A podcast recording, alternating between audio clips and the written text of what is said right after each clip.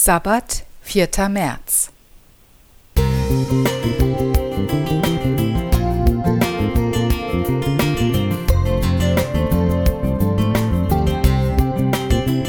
Ein kleiner Lichtblick für den Tag.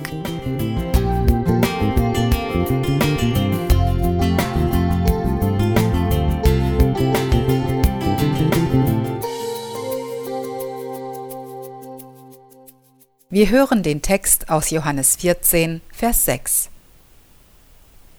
Jesus spricht zu ihm, Ich bin der Weg und die Wahrheit und das Leben. Niemand kommt zum Vater denn durch mich. In den Interviews für sein lesenswertes Buch Salz der Erde, DVA 1996, eine Zusammenstellung von Gesprächen mit dem damaligen Kardinal Josef Ratzinger, fragte der Autor Peter Seewald, wie viele Wege zu Gott es denn gebe. Vermutlich hatte er erwartet, Ratzinger würde den obigen Bibeltext zitieren. Doch die für Seewald wohl recht überraschende Antwort lautete, es gibt so viele Wege zu Gott, wie es Menschen gibt.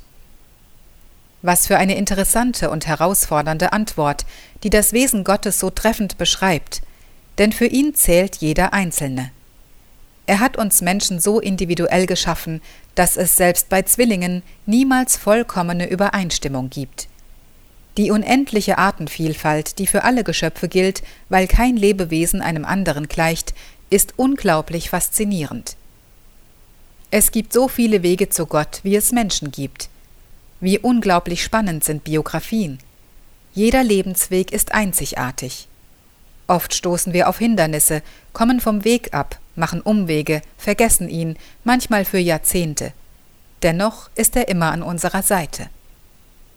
Alle Tage meines Lebens hast du in dein Buch geschrieben, noch bevor einer von ihnen begann. Psalm 139, Vers 16 Hoffnung für alle.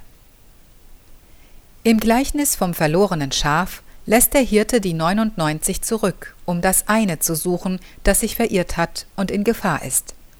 So offenbart uns die Bibel einen Gott, der nicht einfach Wegweiser aufstellt, sondern selbst den Weg mitgeht.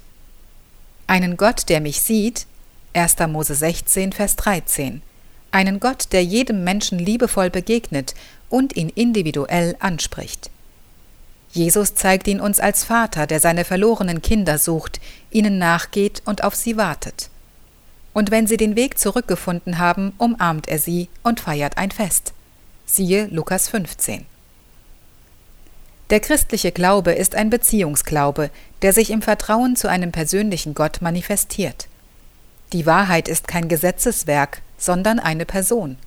Gott, der Mensch geworden ist. Es gibt keinen Lebensweg, mag er noch so leidvoll oder schuldbeladen erscheinen, den Jesus Christus nicht in einen Glaubensweg verwandeln kann, denn er ist der Weg und die Wahrheit und das Leben. Heidemarie Klingeberg